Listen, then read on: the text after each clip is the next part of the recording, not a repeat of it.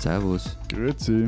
Hallo, willkommen zur 175. Ausgabe unseres Transalpinen Podcasts mit Lenz Jakobsen, Politikredakteur bei Zeit Online in Berlin. Matthias Daum, Leiter der Schweizer Ausgabe der Zeit in Zürich. Und Florian Gasser, Leiter der Österreichseiten der Zeit in Wien mit Baustellenlärm im Hintergrund. Unser tolles Themenduo diese Woche, Briefwahl und äh, James Bond. Gleich dazu mehr. Wenn Sie uns was schreiben wollen, tun Sie das wie immer an alpen.zeit.de. Aber äh, Moment, bevor wir anfangen, Matthias, ha habt ihr jetzt eigentlich was gefunden? Hat der Aufruf was gebracht und habt ihr ab Dezember ein Dach über dem Kopf? Also noch haben wir ein Dach über dem Kopf. Ob wir ab Dezember eins haben, das äh, ist noch offen. Aber es kamen zahlreich sehr nette Angebote rein und interessant für ein Büro in Zürich. Vielen Dank dafür.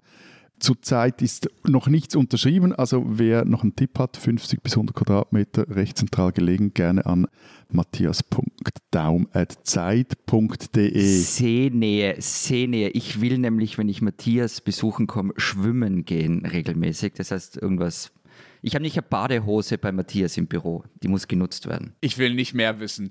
Äh, Matthias, du könntest sonst auch, äh, wenn es auf diesem Wege nicht klappt, vielleicht versuchen, die mit deiner publizistischen Macht die Berliner Enteignungsdebatte mal nach Zürich zu ziehen und die einfach so ein, ein Büro aneignen. Hey, das, das, das nenne ich mal eine richtig gute Idee. Transalpiner Wissenstransfer, ja, ja. Ich, ich muss übrigens noch was klarstellen ähm, von vergangener Woche. Ich habe natürlich nicht die Schubert-Version von ähm, Das Wandern ist des Müllers Lust gesungen. Zum Glück. Ja, eben. Ich finde, die ist, die ist ähm, zwar auch Fahrt, aber halt zu kompliziert für mich. Ähm, es war die simplere Version für Wandersleute von Karl Friedrich Zöllner. Man muss allerdings dazu sagen, das, was ich gemacht habe, ist nichts dagegen, was Lenz gemacht hat. Der war wieder mit seinen Kenntnissen der ostdeutschen Geschichte aufgewartet hat. Ja, ja, ja. Also, ich habe gleich zwei Fehler gemacht äh, letzte Woche. Ich fange mal mit dem kleineren an. Also, ich finde, es der kleinere. Zum einen darf man mit der Bahncard 100, über die wir letzte Woche gesprochen haben, also unser Äquivalent zu eurem Klimaticket, wohl doch an den meisten Orten in Deutschland den Nahverkehr nutzen. Also auch mit Bus und Bahn hin und her fahren, wenn man nicht gerade zum Bahnhof will, um dann den ICE zu nutzen. Das haben mir zumindest mehrere Hörer und Hörerinnen geschrieben. Ich habe das daraufhin auch nochmal gecheckt und tatsächlich versteckte sich die diese Info in einem Unterpunkt eines Unterpunktes, den ich ehrlich gesagt in meiner natürlich viel zu flüchtigen Recherche, ich nehme alle Schuld auf mich, nicht mehr angeklickt hatte. Also, das geht auch in Deutschland. Trotzdem ist die Bahncard hin natürlich viel teurer als bei euch das Klimaticket. Warte, ich rede dir noch schnell die Haut. Ich habe nämlich jetzt noch eine Zwischenfrage. Ich wurde nämlich gerüffelt, dass wir nicht über die so Ticket-Apps gesprochen haben. Bei uns gibt es so Apps, wo du quasi, du steigst in den Zug ein oder in die Tram, dann schiebst du einen Regler auf Start und wenn du wieder aussteigst, dann, dann machst du auf Stopp und dann berechnet es dir selber, was die günstigste oder was das günstige Billett ist äh, für dich, für diese Strecke. Gibt es so etwas bei euch auch? Äh, nein, ich bin schon froh, Na, dass ich hier seit ungefähr ein bis zwei Jahren überhaupt normale U-Bahn-Tickets per Handy kaufen kann. Das war schon eine Revolution. Der Witz an diesen Apps ist eben eigentlich sind das, wenn die wirklich funktionieren, sind das wiederum diese Generalabonnements Bahn 100 und Klimaticket Killer, weil sie dann dir immer die perfekte, das perfekte Billett eigentlich rauslassen. Ja, da müssten wir jetzt nochmal grundsätzliche ökonomische Debatten darüber führen, ob man sozusagen äh, flexible Angebote braucht oder pauschale Angebote und wer da wovon profitiert. Aber vielleicht gliedern wir das mal aus, damit ich jetzt endlich noch meine zweite Abbitte leisten kann. Das war nämlich um einiges schlimmer. Ich habe mal eben in so einem Nebensatz, auch das lag daran, dass ich improvisiert habe, ähm, Erich Honecker zum letzten DDR-Staatsratsvorsitzenden erklärt, was natürlich ganz großer gequillter Mist ist. Er war das nur bis 1989. Danach kam noch für ein paar Monate Egon Krenz. Und ja, ich weiß, dass danach noch jemand kam. Auch das haben mir mehrere Leute per Mail geschrieben, nämlich Manfred Gerlach von der LDPD. Und bevor ich jetzt Mails kriege, dass ich auch bitte auch noch schnell erklären soll, wer die LDPD ist, das war äh, die, eine liberale Partei, die aber vormals noch Blockpartei war, ja, also Teil des SED-Machtkonglomerats sozusagen. Also mein Fehler, Manfred Gerlach war der letzte Staatsratvorsitzende. Der Staatsrat wurde dann übrigens aufgelöst, bevor die DDR aufgelöst wurde, aber das spare ich mir, das geht jetzt zu sehr ins Detail. Er will jetzt punkten damit, was er sich angelesen ja, ja, hat. Aber wir müssen einfach dringend, wir müssen dringend, wenn dieses Corona-Zeugs dann endlich mal etwas verrauscht ist, dringend eine große Tour Leipzig, Dresden, Rostock, Rügen machen. Rügen, unbedingt Rügen. Ich bin stolz auf dich, dass dir fünf ostdeutsche Orte eingefallen sind, Matthias. Sehr gut. so, aber du wolltest ja über die Briefwahl sprechen. Und du hast ja über Lenz, du hast ja sogar einen Text darüber geschrieben. Und äh, da habe ich mich gefragt, ob wir jetzt eigentlich endgültig zum Podcast für westdeutsche Politofreaks geworden sind. Äh, also ich meine, brieflich stimmen und wählen ist das Normalste auf der Welt. Also das einzige Mal, dass ich in den letzten Jahren in einem Stimmlokal war, das äh, war lediglich meiner eigenen Verpeiltheit geschuldet. Ich hatte vergessen, das Stimmkuvert rechtzeitig abzuschicken und dann wollte ich mal wissen, wie das äh, Stimmlokal in unserem Quartier aussieht, in das wir umgezogen waren. Ich finde es sehr schön, dass dir jetzt mal der eigentlich sonst typisch deutsche Fehler passiert, nämlich dein Land für den Nabel der Welt und eure Zustände irgendwie für die Normalzustände zu halten. Ey, ey, Entschuldige, was ist, äh, das macht er seit 175 Folgen. Das, das, das ist das deutsche Restblut, das in meinen Adern fließt. Also Matthias, äh, ich muss ein ernstes Wort mit dir reden, denn ihr seid Bitte. diejenigen, die in Sachen Briefwahl der Sonderfall seid, äh, liebe Schweizer. Das kann man gut oder schlecht finden, aber in den allermeisten anderen Ländern und auch hier bei uns in Deutschland ist es halt komplett anders. Ne? Hier ist der Urnengang am Wahltag, der Normalfall, übrigens auch der verfassungsrechtliche Normalfall, darauf kommen wir später noch. Und die Briefwahl ist die Ausnahme. Ich habe dieses Jahr das allererste Mal per Post abgestimmt, sonst war ich immer im Wahllokal. Und das Interessante ist, auch dazu kommen wir später noch, ich weiß gar nicht, warum ich das diesmal per Brief gemacht habe. Es war völlig klar, dass ich am Wahltag genauso gut ins Wahllokal hätte gehen können. Und das bei mir eine Ausnahme war bisher, oder dass diesmal das erste Mal war, das ist auch kein Zufall. Das ist eigentlich so gewollt. Die Briefwahl wurde bei uns 1957 eingeführt, damit auch äh, Urlauber und Erkrankte, hieß es damals, eine Chance haben zu wählen. Und bis 2008 musste man sogar, wenn man die Briefwahlunterlagen beantragt hat, das muss man hier nämlich bis heute extra, zumindest bei Bundestagswahlen, musste man immer dazu mit angeben, warum man denn überhaupt am Wahltag nicht könne. Also man musste sich quasi eine Art Entschuldigung selber schreiben. Das wurde nicht kontrolliert, aber immerhin musste man es angeben, äh, warum man überhaupt auf diese Ausweichmöglichkeit der Briefwahl zurückgreifen wollte. Und auch das Verfassungsgericht hat immer wieder darauf hingewiesen, dass die Wahl dem Grunde nach eine Urnenwahl bleiben müsse. Siehste, siehste, deshalb haben wir kein Verfassungsgericht. In der Schweiz ist es bei nationalen Abstimmungen und Wahlen seit 1994 möglich, und zwar eben voraussetzungslos, seine Stimme per Post abzugeben. Funktioniert auch ganz einfach. Ich erhalte einige Wochen vor dem Termin meine Stimmunterlagen. Da ist dann auch ein Stimmbüchlein drin, wo mir erklärt wird, was ich da jetzt eigentlich gerade, ähm, über was ich gerade zu bestimmen habe. Und da ist auch ein Stimmrechtsausweis drin. Dann fülle ich zu Hause in aller Ruhe die Stimmzettel aus, unterschreibe den Stimmrechtsausweis und tüte das Ganze wieder ein. Und zwar so, das ist eigentlich das einzige Trick an der Sache, dass es ans Wahlbüro geht und nicht wieder mich zurück. Zumindest im Kanton Zürich muss man dann den Stimmausweis so richtig wieder anders wieder reinstecken, äh, dass das an die richtige Adresse geht. Ja, bitte. Aber sag, du, du hast gesagt, ab 1994 voraussetzungslos ähm, und davor war es möglich unter gewissen Voraussetzungen. Seit wann? Also irgendwie seit moderne Schweiz 1848, oder? Nein, also äh, dauerte natürlich schon etwas. Also zunächst im 19. Jahrhundert ging es vor allem mal darum, dass in der Schweiz, das aus dem Land der Landsgemeinden und Gemeindeversammlungen, dass diese Versammlungsdemokratie durch eine Abstimmungs- und Wahlurnendemokratie ersetzt wird. 1936 und 1947 gab es dann erste Anläufe für die Briefwahl. Die scheiterten aber beide und erst 67 wurde die briefliche Stimmabgabe erstmals ähnlich wie bis vor kurzem in Deutschland in Ausnahmefällen für kranke, gebrechliche und ortsabwesende Personen erlaubt. Und ab 1978 konnte man dann mit einem einfachen Antrag die briefliche Stimmabgabe beantragen, ohne dass es dazu eine Begründung gebraucht hätte. Aber erst 1990 kam das durch den Nationalen Ständerat, dass es eine generelle Briefwahlmöglichkeit geben soll. Und dieses automatisch zugeschickt kriegen ist ab, ab 94. Ja. Okay. Also auf nationaler Ebene, aber gewisse Kantone ja. haben dann, glaube ich, noch bis 2006 oder so gebraucht mhm. dafür.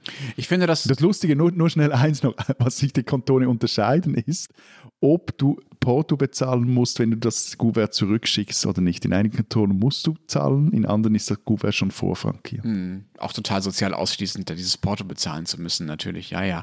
Aber ich finde es auf eine gewisse Art auch logisch, dass es bei euch viel mehr Briefwahlen gibt als bei uns. Das liegt ja auch daran, dass ihr einfach viel mehr Wahlen und Abstimmungen habt. Ne? Da ist es auch irgendwie klar, dass ihr nicht alle paar Monate euch den Sonntag frei haltet, um da auf jeden Fall in das bei euch vor Ort liegende Wahllokal laufen zu müssen. Bei uns ist das halt völlig anders. Ne? Bei uns sind alle vier Jahre Bundestagswahlen und zum Beispiel jetzt gerade bei mir hier in Berlin sind gleichzeitig auch noch Abgeordnetenhauswahlen, also das sind quasi die Landtagswahlen in Berlin äh, und äh, die Bezirkswahlen, also quasi die Kommunalwahlen in Berlin und es ist auch noch eine äh, Volksabstimmung über die Enteignung. Ich hatte ja vorhin schon darauf hingewiesen. Das heißt, wenn ich an diesem Sonntag ins Wahllokal gehen würde, äh, was ich ja nicht tue, dann wäre das vielleicht das einzige Mal für die nächsten drei oder vier Jahre, bis ich dann wieder mal äh, zum Wählen komme. Und das macht es natürlich irgendwie besonderer und macht es weniger zu so einem Akt, den man so nebenbei am Küchentisch erledigt. Das ist, glaube ich, ein Unterschied. Aber lass uns doch, bevor wir jetzt darüber reden, warum die Unterschiede so sind, wie die sind, nochmal versuchen festzuhalten, wie groß die Unterschiede eigentlich sind da zwischen unseren Ländern. Machen das alle so bei euch in der Schweiz? Matthias, wie hoch liegt die Briefwahlquote bei euch insgesamt? Also nach Angaben der Kantone sind es etwa 90 Prozent der Bürgerinnen und Bürger, die per Post abstimmen. In einigen Kantonen gab es da auch schon Zahlen bis zu 97 Prozent. Wow, wie ist es bei euch, Florian? Weniger, oder? Also kurz vorweg, ähm, es ist bei uns sehr ähnlich wie bei euch, Lenz. Man muss, man muss äh, das beantragen und das geht nicht automatisch. Es gab bei den Wien-Wahlen vergangenes Jahr einen Rekord. Da waren 30 Prozent äh, Briefwählerinnen und Wähler. Ähm, wenn jetzt nicht gerade Corona ist, dann sind es weniger. 2017, glaube ich, waren es 15 Prozent, aber der Anteil steigt auch ständig. Also sie wird sehr stark angenommen. Hm. Bei den vergangenen Bundestagswahlen hier 2017 waren es 28,6 Prozent. Das war auch schon ein mit Abstand neuer Rekord. Das waren vorher jahrzehntelang nur so unter 10 Prozent. Aber jetzt bei den Landtagswahlen Rheinland-Pfalz im Frühjahr waren es spektakuläre 66 Prozent und auch bei den anderen Landtagswahlen äh, in den letzten, sagen wir mal, 18 Das ist wahrscheinlich gleich wie bei uns ein Corona-Effekt, oder? Ja, nicht nur. Also es gab äh, zum Beispiel zeitgleich auch Wahlen in Sachsen-Anhalt, da lag der Anteil der Briefwähler äh, deutlich niedriger. Ja, also das mhm. hat schon auch was mit den jeweiligen Regionen zu tun. Es ist so, ich glaube, das wird bei euch ähnlich sein, dass in Städten in der Regel der Briefwähleranteil höher ist als auf dem Land, was einerseits kontraintuitiv ist, weil ja die Wahllokale dann näher sind, andererseits aber auch wieder intuitiv ist, weil Briefwähler vor allen Dingen diejenigen sind, die besser gebildet sind und in den Städten leben nun mal mehr Akademiker. So, aber das nur als, aber als Seitenbemerkung, ja? Nein, äh, Frage nur an Matthias, weil ähm, ähm, er gesagt hat, dass er in das, in das Wahllokal bei ihm in seinem neuen Stadtteil gegangen ist. Ähm, wenn, wenn 90 Prozent bei euch bei Briefwahl abstimmen, wie viele Wahllokale gibt es denn dann überhaupt noch? Ja, immer weniger. Das ist auch eine Diskussion. Ich glaube, in Zürich, wenn ich da richtig gezählt habe, sind es zurzeit 15. Davon auch zwei, wo, wo du aus der ganzen Stadt äh, stimmen gehen kannst. Und ähm, während der Corona-Krise waren, waren auch nur zwei oder sogar nur eins offen, weil da die Stadt wirklich äh, dazu aufgerufen hat, brieflich abzustimmen und eigentlich ja nicht ins Wahllokal zu gehen, weil äh, dass, äh, weil man sich da noch anstecken könnte. Das gab dann auch äh, Diskussionen, weil man sich da gefragt hat, hey, aber sorry, also da geht es ja um politische Rechte, wieso werden die jetzt so krass eingeschränkt? Ähm, und machen wir mhm. alle anderen Wahllokale zu. Matthias, es gibt in Deutschland ein großes Gegenargument gegen Briefwahlen und das ist, man könnte nicht mehr, könnte nicht mehr sicherstellen, dass Briefwahlen tatsächlich geheim abgehalten werden. Also, wer macht da am Küchentisch wirklich das Kreuz? Wie ist das in Pflegeheimen? Das ist das beliebteste Beispiel. Kann man da sicherstellen, dass äh, die vielleicht schon grenzdementen Alten oder auch andere Leute, die vielleicht einfach körperlich nicht mehr so mobil sind, wirklich den Briefumschlag selber ausfüllen, also den Briefwahlschein selber ausfüllen und den Briefumschlag zukleben oder ob das nicht vielleicht doch die äh, Pfleger dann machen. Also wie kann man bei einer Wahl, die nicht mehr an öffentlichen Orten stattfindet und wo man sehen kann, wie viele Leute wirklich in, äh, zur Urne gehen oder in, in, die, in die, wie heißt das, in die Box gehen, ähm, wie kann man da sicherstellen, dass tatsächlich äh, die Leute die Stimme abgeben, die sie abgeben wollen? Kannst du nicht. Und konntest du auch, also soweit ich mich erinnern kann, war es immer so, dass du die äh, Unterlagen heimgeschickt bekommen hast und dann du auch mit dem ausgefüllten Zettel schon ins Wahlbüro gehst oder ins Abstimmungsbüro. Also da gibt es gar nicht so wie bei unserer Kabine mit Vorhang, wo nein, man es gibt nicht diese, diese so. Äh, demokratischen hm. Verrichtungsboxen, die gibt es dort nicht, nein. So, soweit, ich mich, soweit ich mich erinnern kann, mag sein, dass das vorher anders war, aber so mhm. seit den 90er, 80er, 90er gibt es das nicht. Du spottest so darüber, über diese Verrichtungskabinen, Matthias, aber die Nonchalance, mit der du jetzt oder mit der ja offenbar die ganze Schweiz das Thema so wegwischt, die musst du mir nochmal erklären. Warum äh, habt ihr davor keine Angst vor diesen Manipulationen? Mein Spott war ein missglücktes äh, Ablenkungsmanöver, eine direktdemokratische Nebelkerze quasi. Weil eben, also du kannst das nicht, verhindern, du kannst nicht sicher gehen. Und ganz ehrlich, das wird vermutlich in der Schweiz auch recht häufig passieren. Und jetzt gar nicht so mal im Stil von Pfleger im Altersheim, der jetzt irgendwie bei der ganzen Abteilung die Stimmen für irgendeine linksradikale Splitterpartei äh, aufschreibt, sondern eher halt so eben das am Küchentisch. Also Mann schreibt, was, ihm, was Frau findet, soll er draufschreiben oder umgekehrt etc. Oder man nimmt auch noch für die, die Wahlzettel für die alte Tante oder den alten äh, Mhm. dementen Onkel. Ehrlich gesagt, das ist einfach hier, sagen auch Politologen, die sich damit äh, auseinandersetzen, das ist ein völliges Nicht-Thema. Hm, interessant, ja. Äh, Ich meine, man kann das als gegenseitiges Vertrauen deuten, dass äh, die Schweizer sich gegenseitig vertrauen, dass schon ungefähr das bei rauskommt, was sie wirklich wollen, egal wer jetzt genau das Kreuz macht. In Deutschland ist das Misstrauen halt einfach viel, viel größer. Ne? Das ist eines der Gegenargumente gegen die Briefwahl. Natürlich könnte man die Briefwahl auch bei euch wieder einschränken, um äh, diesem Thema ein bisschen Luft zu nehmen. Aber wenn es kein, kein Thema ist, dann muss man ihm halt auch nicht die Luft nehmen. Bei uns ist halt, also bei uns steht in der Verfassung, die Wahl soll neben vielen anderen Dingen, sie soll auch noch äh, frei und so weiter sein, aber sie soll auch noch allgemein und geheim sein. Und das ist, glaube ich, der Trade-off, den es da gibt. Ne? Also sie kann allgemeiner sein, wenn man eine Briefwahl macht und sie kann geheimer sein, wenn man keine Briefwahl macht. Aber ähm, Florian, Jetzt hast du so schön geschwiegen, während wir hier über mögliche Manipulationen bei Briefwahlen gesprochen haben. Möchtest du vielleicht noch mal von 2016 erzählen, was da so los war in Sachen Briefwahl, Manipulation, Wahlwiederholung? Na, Okay, mach's bitte doch. Gehen wir zu Thema B, James Bond. Ja, Ich bin so froh, dass 2016 dieser Podcast noch nicht existiert hat. Ihr hättet ein Jahr lang so viel Freude gehabt. Es ist furchtbar. Nein, das war Katastrophe. Also, ihr erinnert euch vielleicht Stichwahl Bundespräsident zwischen Norbert Hofer und Alexander van der Bellen. Es ist alles sehr knapp, alles hängt an den Briefwählerinnen und Wählern. Und bei uns werden die Briefwahlstimmen nicht am Wahlabend ausgezählt, sondern erst am nächsten Tag. Das heißt, am Wahlabend weiß man nur das Ergebnis von den Stimmen, die im Wahllokal abgegeben worden sind. Die in dem Fall haben es die entschieden. Und äh, Norbert Hofer hat dann noch am Abend gesagt, ja, ja, diese Briefwahlstimmen, die werden immer etwas, ich, ich weiß nicht mehr, welches Wort er benutzt hat, seltsam oder merkwürdig oder so, ausgezählt. Van der Bellen hat dann haarscharf gewonnen und die FPÖ ähm, hat das Ergebnis angefochten vor dem Bundesverfassungsgericht, äh, vor dem Verfassungsgerichtshof. Die Wahl wird aufgehoben, ähm, unter anderem wegen nicht vorschriftsmäßigen Vorgängen bei der Auszählung der Briefwahlstimmen. Also wann werden die entnommen, geöffnet und so weiter. Aber man muss auch dazu sagen, es wurde keine Manipulation festgestellt. Dann wird der nächste Wahltermin festgesetzt für den 2. Oktober. Dann wird aber plötzlich bekannt, dass die Kuverts für diese Briefwahl fehlerhaft sind. Also der Kleber hat sich gelöst und sie gehen auf. Das hätte dazu geführt, dass all diese Stimmen, wo der Kleber aufgegangen ist, ungültig wären. Deshalb wurde wieder verschoben auf den 4. Dezember.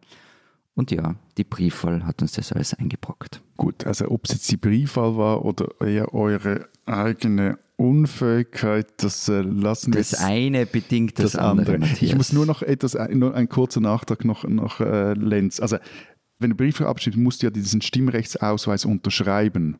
Also quasi, wenn du kannst quasi am Küchentisch dann deine Partnerin oder deinen Partner beeinflussen, wie er, er oder sie abzustimmen hat. Aber wenn du natürlich diesen Stimmrechtsausweis nimmst und dann noch selber unterschreibst, und quasi, dann ist das ja eine Unterschriftenfälschung, also auch wiederum, äh, da machst du es dann richtig strafbar. Also das einfach noch als, als, als Einschränkung. Ja, aber da es ja bei euch kein Thema ist, fällt es ja, ja, nicht auf. also wie, wie, die Unterschriften werden kontrolliert und abgeglichen mit dem Reisepass oder wie. Also, Ich wollte das nur. Der, ah, Mann, mach doch weiter. Es geht, geht doch in eure Verrichtung. Ja, machen wir weiter, Florian, du und ich. Ich frage dich jetzt auch mal gezielt, weil äh, Matthias sich ja da schon positioniert hat, beziehungsweise den, äh, die Schweizer eindeutige Haltung dazu erklärt hat. Wie geht es dir denn mit diesem äh, Boom der Briefwahlen, die es ja in deinem Land genauso wie in meinem Land äh, gerade gibt? Findest du das gut oder schlecht oder ist dir das egal? Also ich, ich ich mag an und für sich dieses Ritual, ins Wahllokal zu gehen. Ähm, man trifft nette Leute. Ich musste zum Beispiel ein paar Jahre dann immer in meine alte Volksschule dafür gehen, habe da einen alten Kumpel jedes Mal getroffen und wir sind dann noch Kaffee trinken gegangen. Das war irgendwie nett. Also ich, ich hänge da schon ein bisschen dran. Aber, also ich sehe auch alle, alle Geschichten, die du jetzt gerade gesagt hast, mit, äh, mit äh, Möglichkeiten der Manipulation und so weiter. Aber ich bin trotzdem für alles, was die Wahlbeteiligung hebt. Und die Briefwahl gehört da halt dazu. In Österreich gibt es die übrigens noch gar nicht so lang, ähm, sondern erst seit 2007. Davor haben nur Auslandsösterreicher so abstimmen können. Mir geht es da ähnlich wie dir. Ich bin, bin zwiegespalten. Zum einen finde ich auch, dass man alles, was man tun kann, um Wählen zu erleichtern, auch tun sollte, wobei es da natürlich Grenzen gibt. Also ich würde jetzt nicht irgendwie mit der Wahl, die Wahlurne nachts irgendwie in den Club stellen oder äh, die Leute äh, besoffen irgendwie abfangen, damit sie da irgendwas reinwerfen. Klar, es sollte schon seriös sein, aber trotzdem sollte man das Wählen erstmal erleichtern. Es gibt auch einige Hinweise darauf, dass das extrem hilft, die Briefwahlunterlagen automatisch zu versenden, also das, was in der Schweiz schon Usus ist. Ähm, sodass man sie nicht extra mehr beantragen muss, ne? weil das ist ja das, wie es hier momentan ist. Wobei man das bei uns mittlerweile auch online machen kann. Das geht dann schon deutlich schneller, als wenn man extra nochmal zum Briefkasten rennen muss. Aber äh, den Hinweis, den ich meinte, den, der hat sich jetzt in diesem äh, Frühjahr bei den Kommunalwahlen, äh, im letzten Frühjahr, Entschuldigung, bei den Kommunalwahlen ergeben. Davon gab es zwei, eine in Bayern und eine in Nordrhein-Westfalen. Und in beiden Fällen lag die Beteiligung im ersten Wahlgang jeweils bei 50 Prozent, also haben gleich viele Leute mitgemacht, Wahl lief gleich. Und dann stieg sie aber bei den Stichwahlen, die ja oft notwendig sind, weil äh, Wahlen äh, Mehrheitswahlen sind, Kommunalwahlen bei uns oft, Bürgermeisterwahlen zum Beispiel, stieg sie in Bayern auf 56 Prozent, während sie in NRW auf 39 Prozent sank. Und der Unterschied zwischen den beiden Stichwahlen war, dass man in Bayern ausnahmsweise mal die Stimmzettel automatisch nach Hause geschickt bekommen hat. Das war nämlich während des ersten harten Lockdowns in Deutschland, wo ja fast niemand mehr sich rausgetraut hat, zu Recht und, oder auch nicht zu Recht, Angstthema, tada. Und in Nordrhein-Westfalen musste man sie extra beantragen, wie normalerweise auch die Briefwahlunterlagen. Das heißt also, da scheint diese automatische Versendung die Wahlbeteiligung erhöht zu haben. Es bringt also was. Oh, und was spricht jetzt dagegen aus deiner Sicht? Ja, ein bisschen das, was du auch schon äh, beschrieben hast, also dieses Ritual äh, am Wahltag. Ich habe so ein bisschen ein Reuegefühl, dass ich schon per Brief abgestimmt habe. Gerade äh, weil wir hier, ich habe es schon gesagt, so besonders selten wählen gehen, ist es schon was Besonderes, dann am Sonntag dahin zu laufen. Auch seinen Kindern das zu zeigen, das hätte ich eigentlich ganz schön gefunden. Und politische Repräsentation. Äh, bei uns dürfen, Entschuldigung, Fun Fact, bei uns dürfen Kinder ab einem gewissen Alter nicht mehr mit in die Wahlkabine gehen. Ja. Also wenn sie lesen können, wenn sie dann sehen, wie man stimmt. Mhm. Die müssen dann draußen bleiben. Weiß ich leider nicht, wie es bei uns ist, wenn meine Kinder noch nicht in dem Alter sind, dass sie lesen können, aber äh, das äh, werden sicher unsere Hörerinnen und Hörer wissen. Bitte sagen Sie uns Bescheid, was die Kinder im Wahllokal dürfen und was nicht. Naja, jedenfalls finde ich, dass dieser Akt des Wählens schon auch, äh, sagen wir mal, die körperliche Manifestierung von Demokratie auf eine gewisse Art ist. Ne? Also ich habe nie so stark das Gefühl, dass ich Teil des Volkssouveräns wie das in der Politikwissenschaft dann heißt, bin, wie äh, in dem Moment, wo ich in der Wahlkabine stehe und entscheide, wer denn in meinem Namen äh, in den Bundestag einziehen soll und dann ja abgeleitet davon auch das Land regieren soll. Was ich da meine, ist, dass diese etwas altertümliche Vorstellung, dass Wählen irgendwie schwer sein muss, das teile ich nicht. Ne? Also, dass die Bürger und Bürgerinnen erstmal beweisen müssen, dass ihnen das wirklich alles total wichtig ist und dass man es ihnen deshalb auch irgendwie nicht zu leicht machen sollte mit der politischen Beteiligung. Das finde ich Quatsch. Ja, ich finde auch, dass Wählen irgendwie eine Bürgerpflicht ist, aber deshalb muss man es den Leuten ja nicht erschweren. Und man sieht ja zum Beispiel auch in den USA, ne, in Florida und in anderen Staaten, dass das Argument, ja, ja, Wahl muss irgendwie, muss schwer sein, da muss eine Hürde davor sein, dass das oft benutzt wird, um gerade jene vom Wählen fernzuhalten, deren Stimme dann eigentlich eher die eigene Macht gefährden. Also siehe das, was die Republikaner da in den USA tun. Es gibt übrigens auch den Vorschlag, statt der Briefwahl den Wahltag aufzuwerten. Das halte ich wiederum für eine ganz gute Idee. Ich finde, man kann übrigens auch beides machen. Ja? Also, dass man den Wahltag, so ist der Vorschlag von einem Verfassungsrechtler bei uns, äh, zu so einer Art Demokratiefeiertag aufbläst. Übrigens dann auch mit der Möglichkeit, Feuerwerk am Abend und so weiter, aber auch mit der Möglichkeit, in jedem Wahllokal abzustimmen, ganz deutschlandweit und eben nicht nur in den zwei, drei Wahllokalen bei mir um die Ecke. Dann könnte daraus so ein echtes Event werden, dann könnte Wählen zu einer schönen Familienfeier oder was auch immer werden. Man, alle zusammen könnten abstimmen gehen äh, und nicht mehr so dieses man geht in, man geht in die örtliche Schule, wirft da was ein und danach geht man wieder nach Hause. Aber das ist eben das Schöne an der Briefwahl. Da kannst du eben auch Freunde einladen zu dir heim zum Essen, machst eine große Runde und hast ein, ein Demokratieabendessen im Laufe dessen man über die Vorlagen diskutiert und streitet und dann die, die, ja, die ja. Dinge aus. Wenn alle, ab, wenn alle abgefüllt sind, füllt Matthias für alle die Briefwahlzettel aus. Wobei, was, was mich wundert, Lenz, ist, dass das bei euch nicht geht, dass man einfach irgendwo wählen kann. Also wenn ich mir eine Wahlkarte organisiere in Österreich, ähm, also die muss ich auch beantragen, so, ähm, dann kann ich überall hingehen. Also ich mache das nämlich so ein bisschen wie, wie ihr. Ich habe so, so ein Ritual an Wahltagen. Diesen Sonntag werde ich es auch wieder haben, weil in Oberösterreich Landtagswahlen sind. Ich gehe äh, beim Freund zum Mittag Weißwurst essen und dann ähm, gehen wir gemeinsam wählen. Ja, äh, viel Spaß und guten Appetit, das geht bei uns nein, nicht. Nein, nein, nein, ich habe Fragen. Aber in Oberösterreich ja. sind Landtagswahlen und du als Tiroler gehst wählen. Na, in dem Fall gehe ich natürlich nicht wählen, aber wir feiern, dass Wahlen stattfinden okay, gut, mit okay, also, Nein, das finde ich ja, wirklich ein schönes Ritual, das bei uns nicht ginge, zum, schon gar nicht länderübergreifend. Man kann nur in ein paar Wahllokalen um den eigenen Wohnort äh, wählen. Man kriegt sogar eigentlich ein einziges zugewiesen mit dem Wahlbenachrichtigungsschein.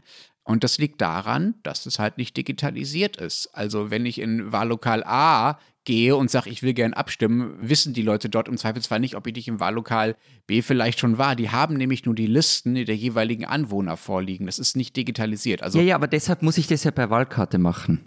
Ähm, dann, dann werde ich ja von der Liste in meinem eigenen Wahllokal, da ist es ja dann erfasst, weil ich das Per im Fax. Vorhinein schon gesagt habe. Dann wird es per Fax gemeldet, oder? Wahrscheinlich. Davon gehe ich aus, ja. Ah, wenn ich sage, ich will nicht zu Hause wählen, sondern woanders, dann geht das. Verstehe ich das richtig? Genau, genau. Auch da weiß ich ehrlich gesagt nicht, ob es diese Option in Deutschland gibt. Äh, müsste man nochmal prüfen. Hallo, liebe Hörer, albinezeit.de. Diesen Deutschen sollten Sie kennen. Heute stellen wir in dieser Rubrik ausnahmsweise einen Namenlosen vor, einen 20-jährigen Studenten und Tankstellenkassierer aus Ida Oberstein. Aber wir haben dafür leider gute Gründe. Am Samstagabend stand dieser junge Mann nämlich an der Kasse einer Tankstelle, als ein anderer Mann, 49 Jahre alt, mit zwei Sixpacks Bier zu ihm an die Kasse kam. Dieser Mann trug, und das ist wichtig für diese Geschichte, keine Maske. Als der Kassierer, unser junger Mann, ihn darauf hinwies, ließ der Kunde das Bier stehen, lief raus und hob dabei drohend die Hand, wie Augenzeugen später berichteten. Eine halbe Stunde später kam der Mann dann offenbar zurück, holte sich wieder ein Sixpack, diesmal trug er eine Maske, die er dann aber, als er vorne zur Kasse kam, demonstrativ absetzte. Als der Kassierer ihn darauf hinwies, dass er die Maske ja tragen müsse, es gab ja auch überall die Schilder und so weiter, passierte folgendes. Der Maskenverweigerer zog einen Revolver und erschoss den Kassierer. Ja, richtig gehört. Die Ermittlungen laufen zwar noch, aber auch die Polizei geht mittlerweile davon aus, dass tatsächlich die Maskenfrage das Tatmotiv für diesen Mord war. Der 20-Jährige wurde also erschossen, weil er seinen Job machte und weil er es eben nicht durchgehen ließ, dass Einzelne sich aus falsch verstandener Freiheit über diese Regeln hinwegsetzen und so andere gefährden. Er ist das erste Opfer einer radikalisierten Corona-Kritik, die längst kein Fall mehr für freundliche Aufklärungsarbeit ist und für wir müssen mehr zuhören und so weiter, sondern für die Sicherheitsbehörden, zumindest dieser kleine Teil der Corona-Kritik. Deshalb sollte man diesen jungen Mann kennen und unser Beileid gilt seinen Angehörigen.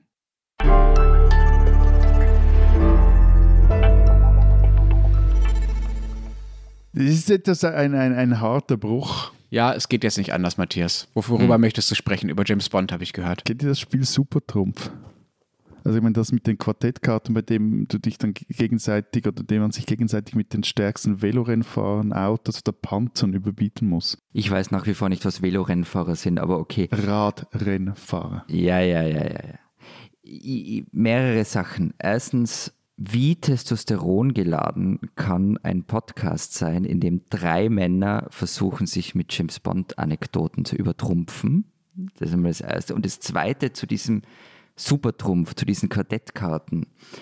Das beschäftigt mich schon länger. Da gab es ja auch immer so neben Höchstgeschwindigkeit und so weiter den Benzin- bzw. Dieselverbrauch.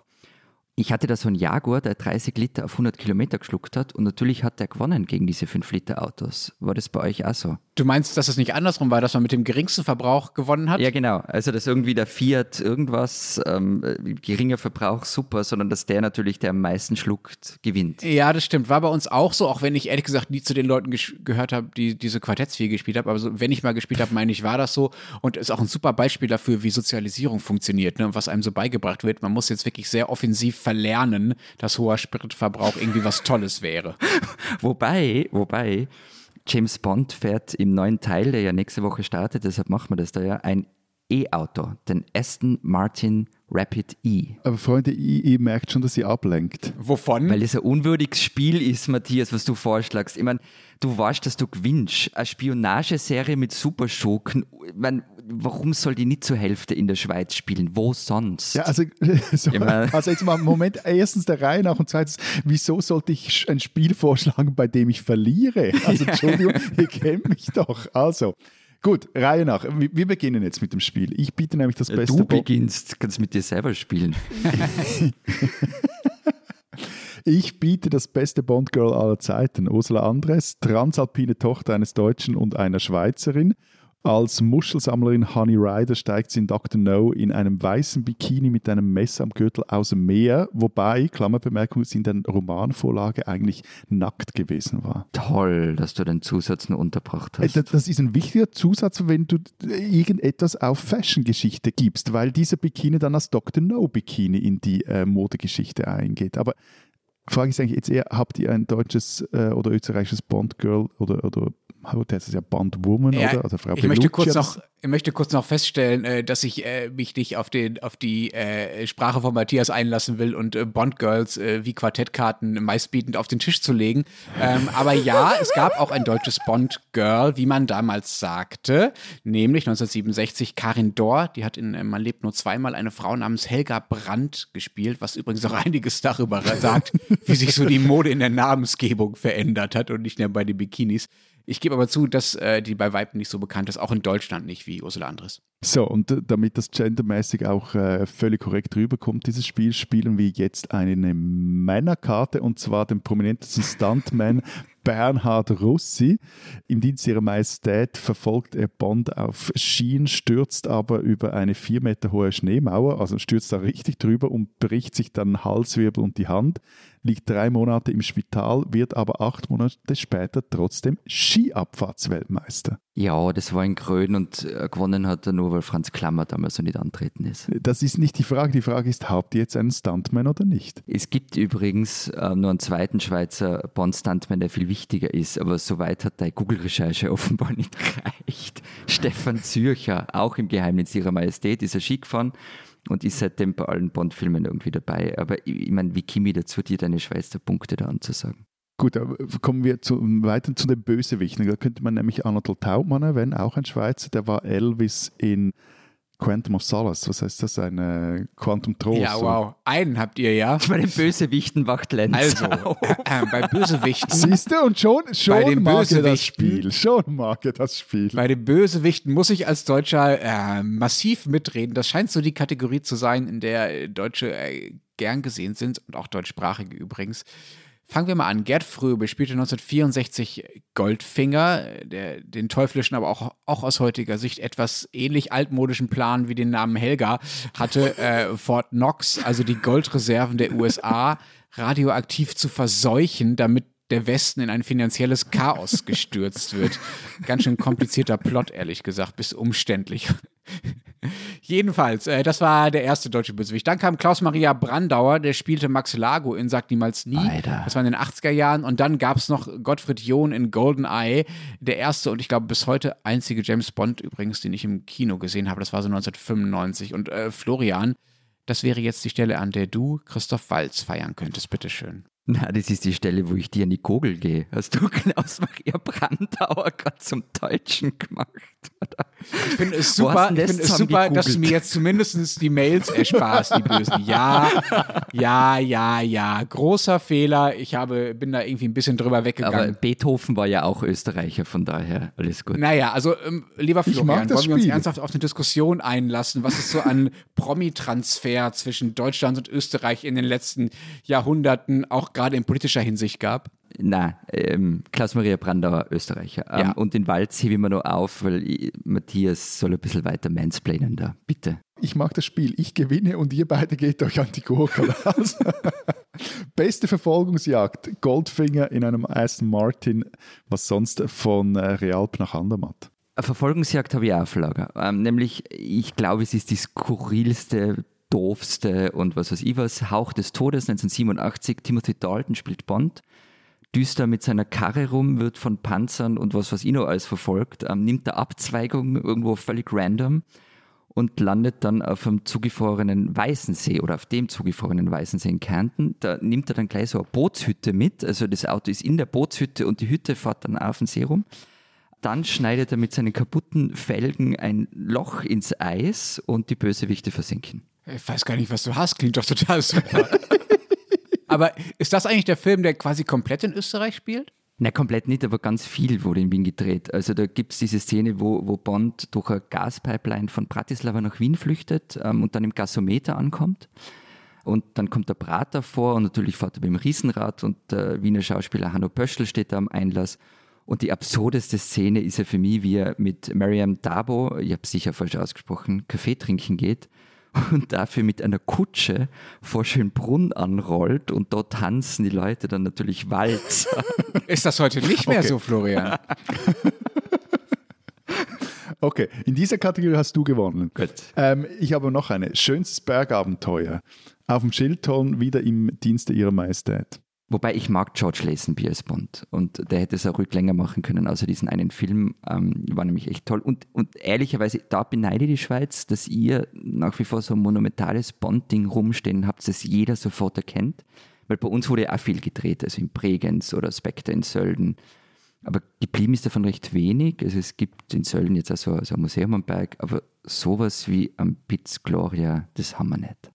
Eben, der heißt ja nur Piz Gloria wegen dem Bond-Film und ich glaube, wenn ja. ich das richtig im Kopf habe, hatten die einen Deal mit den Produzenten des, des Films, dass sie denen, äh, weil die hatten kaum mehr Geld, um da die, äh, die Station oben noch richtig auszubauen und dann haben die ihnen die, die Seilbahn und die Station überlassen, aber dafür mussten sie da mitbauen und die Aussichtsterrasse, wenn ich das richtig äh, mich erinnere, die Aussichtsterrasse war, die gibt es eigentlich nur, weil das mal ein Heliport war, um das ganze Material für den Film dort drauf äh, zu fliegen. Ja, und das ist ja im Film fliegen sie ja mit dem Hubschrauber rauf, auf so einen Heliport. Das wird der sein, oder? Genau, eben. Und der, Hel der Heliport ist jetzt quasi die, äh, die, die äh, Aussichtsterrasse.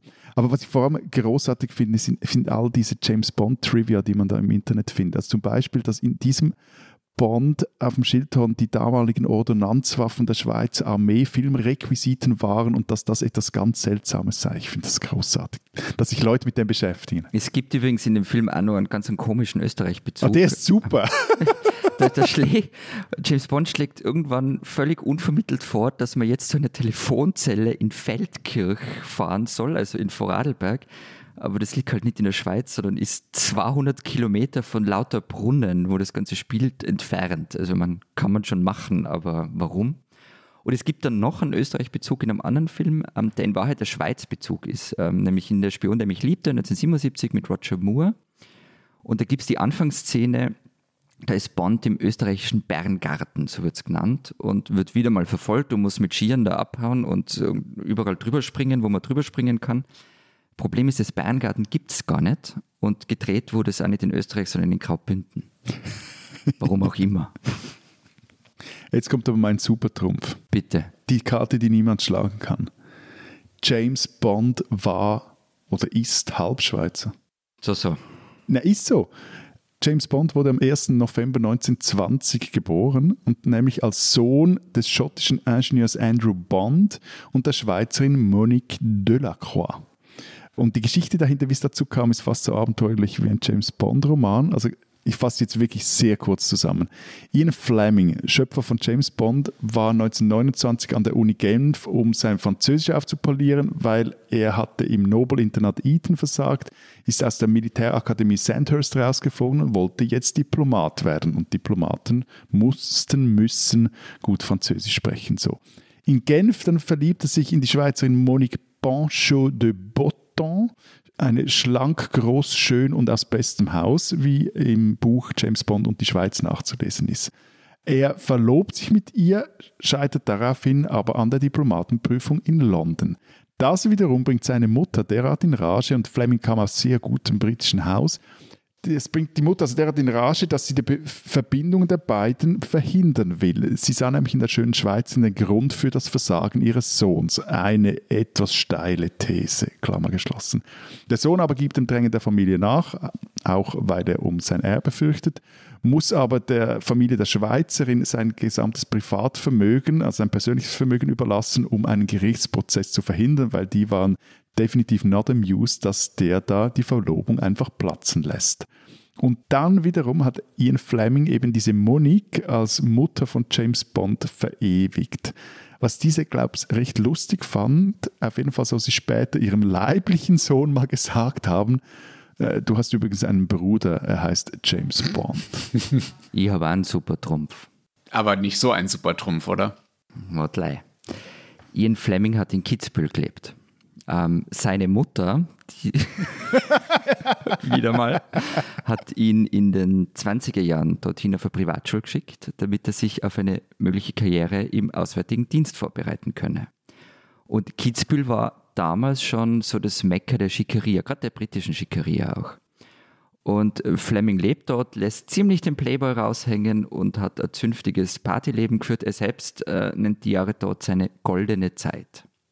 Und in den James Bond-Romanen finden sich ja immer wieder Hinweise auf Kitzbühel. Also Bond hat dort Skifahren gelernt bei einem gewissen Hans Oberhauser, den es so nicht gibt. Und im Film Octopussy kommt dann auch ein Bergführer namens Oberhauser vor und Kitzbühel wird zumindest erwähnt. Aber das ist doch jetzt auch nicht der einzige Oberhauser bei Bond, oder? Wobei ich dazu sagen muss, Florian, dass du mich selber darauf hingewiesen hast, ich weiß sowas nicht. Es gibt noch mehr Oberhauser bei Bond, richtig? Genau, also das, der Trumpf geht ja weiter. Bis jetzt war es ja noch nicht so tolle. Erstens einmal, zwei der drei besten Bond-Bösewichte werden von Österreichern gespielt. Dr. No, okay, das war Joseph Weismann und kein Österreicher, aber Klaus Maria Brandauer. Ach, ist das ein Österreicher? und eben Christoph Walz als Franz Oberhauser, aka Blofeld Inspektor und halt im neuen Teil auch No Time to Die. Und jetzt kommt der, der wirkliche, warum das Ganze Trumpf ist. Blofeld ist der leibliche Sohn des Bergführers Hans Oberhauser, der gleichzeitig der Stiefvater von James Bond ist. Huiuiuiuiui. Kannst du mal so eine Familienaufstellung machen? das ist jetzt aber ein super Trumpf, für, den man ein ganzes Stammbaum braucht. Tja. Gut, aber ich habe noch eine Karte. Bitte. Wer hat denn schon mal einen Bond-Film gedreht? Ein Deutscher? Ein Österreicher? Oder doch ein Schweizer? Wer? Ich, ich, ich weiß es nicht. Ich, hab, ich, ich weiß es wirklich nicht sagen. Mark Forster, Quantum of Solace. Ja, der schlechteste Daniel Craig-Film. Super. Toll. Guter Punkt. Äh, äh, du bist so ein schlechter Verlierer. Du bist so ein schlechter Verlierer. Und ich meine, also mal abgesehen davon, dass der Film so schlecht nicht war, ich weiß, was du meinst, aber ich finde, er hat gewisse, gewisse Qualitäten, gewisse Qualitäten, die sich nicht auf den ersten Blick erschließen. Aber der Bond-Song vor allem, der ist gut. Also ich meine, Jack White und Alicia Keys, ich finde, das passt. Darauf können wir uns einigen. Und wir können uns auf Novas einigen. Die tollste böse Frau im Bond-Universum ist Rosa Klepp aus Liebesgrüße aus Moskau. Wer mit dem Namen, wer den Namen nicht präsent hat, das verstehe ich. Ähm, bitte googeln, das Gesicht kennt man einfach. Wirklich, also ja, die tollste böse Frau. Was ich bis gestern ehrlicherweise nicht gewusst habe, die Schauspielerin, die Rosa Klepp gespielt hat, hieß Lotte Lenia und wurde 1898 als Caroline Wilhelmine Charlotte Blamauer in Wien geboren. Immerhin nicht Oberhauser. Ja, ja. Jetzt wart, sie hat dann in Zürich gelebt auch, in Berlin hat sie Kurt Weil geheiratet und 1935 ist sie in die USA emigriert. Also ganz ehrlich, erzählen keine Standleute und Drehorte mehr. Österreich hat gewonnen. Punkt. Aus. Die spinnen, die Österreicher. Wir kommen von der Welt äh, des Superagenten James Bond zurück äh, nach, naja, das real existierende Österreich. da sind nämlich wieder einmal mein Lieblingsthema neue Chatnachrichten aufgetaucht. Wir sind jetzt in diesen Chatnachrichten im Jahr 2016, wo ja sowieso viel Schönes los war, wie Florian vorhin schon berichtete. Und es geht um die Operation White Milk des Bundesamts für Verfassungsschutz und Terrorismusbekämpfung, kurz BVT. Ihr erinnert euch dieses Ding, das es seit kurzem gar nicht mehr gibt, wegen verschiedener Skandale. Der Nachrichtendienst hatte damals einem äh, syrischen Ex-General und mutmaßlichen Kriegsverbrecher Unterschlupf gewährt. Regionalblätter wie der New Yorker hatten darüber bereits berichtet. Die Staatsanwaltschaft hat damals schon ermittelt. Im Fokus standen Beamte des BVT und des Innenministeriums, darunter der damalige Kabinettschef im Ministerium Michael Kleubmüller. Der bekam eine Nachricht, ich zitiere, I watched you. Okay ist überall. Okay steht für organisierte Kriminalität in diesem Fall und der Absender war Andreas Holzer, damals Leiter des zuständigen Büros im Bundeskriminalamt. Heute ist er der Chef des BKAs. Die Nachrichten gingen weiter. Ich glaube, das ist eine Linke aus einem gewissen Bereich, schrieb Holzer noch an Kleubmüller. Die Tageszeitung Der Standard fragt in einem Artikel dazu, hat ein hochrangiger Polizeibeamter hier eine geheime Überwachungsmaßnahme verraten oder war das eine legitime Informationskette von einem Abteilungsleiter an den Büroleiter des Ministers, die vom Dienstrecht gedeckt war? Bekannt wurden die Nachrichten durch das Buch des ex-grünen Politikers und jetzigen Herausgebers des Online-Magazins Zack Zack, Peter Pilz, ihr kennt ihn. Die Grünen haben eine Anfrage an den Innenminister gestellt. War Holzer in die White Milk-Ermittlung involviert? Wie konnte er Kenntnisse über die Überwachungsmaßnahmen haben? Und wird gegen ihn wegen Geheimnisverrat ermittelt? Die Antworten stehen noch aus. Freunde in Österreich, eure Chatnachrichten machen wir immer viel Freude. Bitte macht weiter damit. Aber es bleibt dabei, ihr spinnt.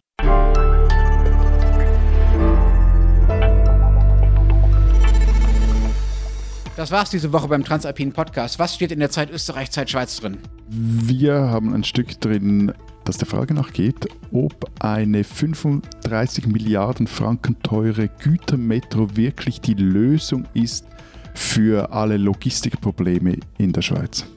Ich war in Salzburg und habe Sepp Forcher getroffen, der 35, fast 35 Jahre lang die Sendung Klingendes Österreich moderiert hat. Ähm, zwischen 90 Jahre alt ist, gerade ein Buch über seine Lieblingsberge geschrieben hat und ich habe mit ihm über Corona, die Berge, Wein und den Tod gesprochen. Und wenn Sie wissen wollen, was in Deutschland so los ist, nämlich einiges, dann schauen Sie doch mal in die gedruckte Zeit und vielleicht am Sonntag so ungefähr gegen 18 Uhr mal auf Zeit Online. Wir hören uns dann nächste Woche auf der anderen Seite der Bundestagswahl wieder. Bis dahin sagen wir Vielen Dank. Adieu. und tschüss.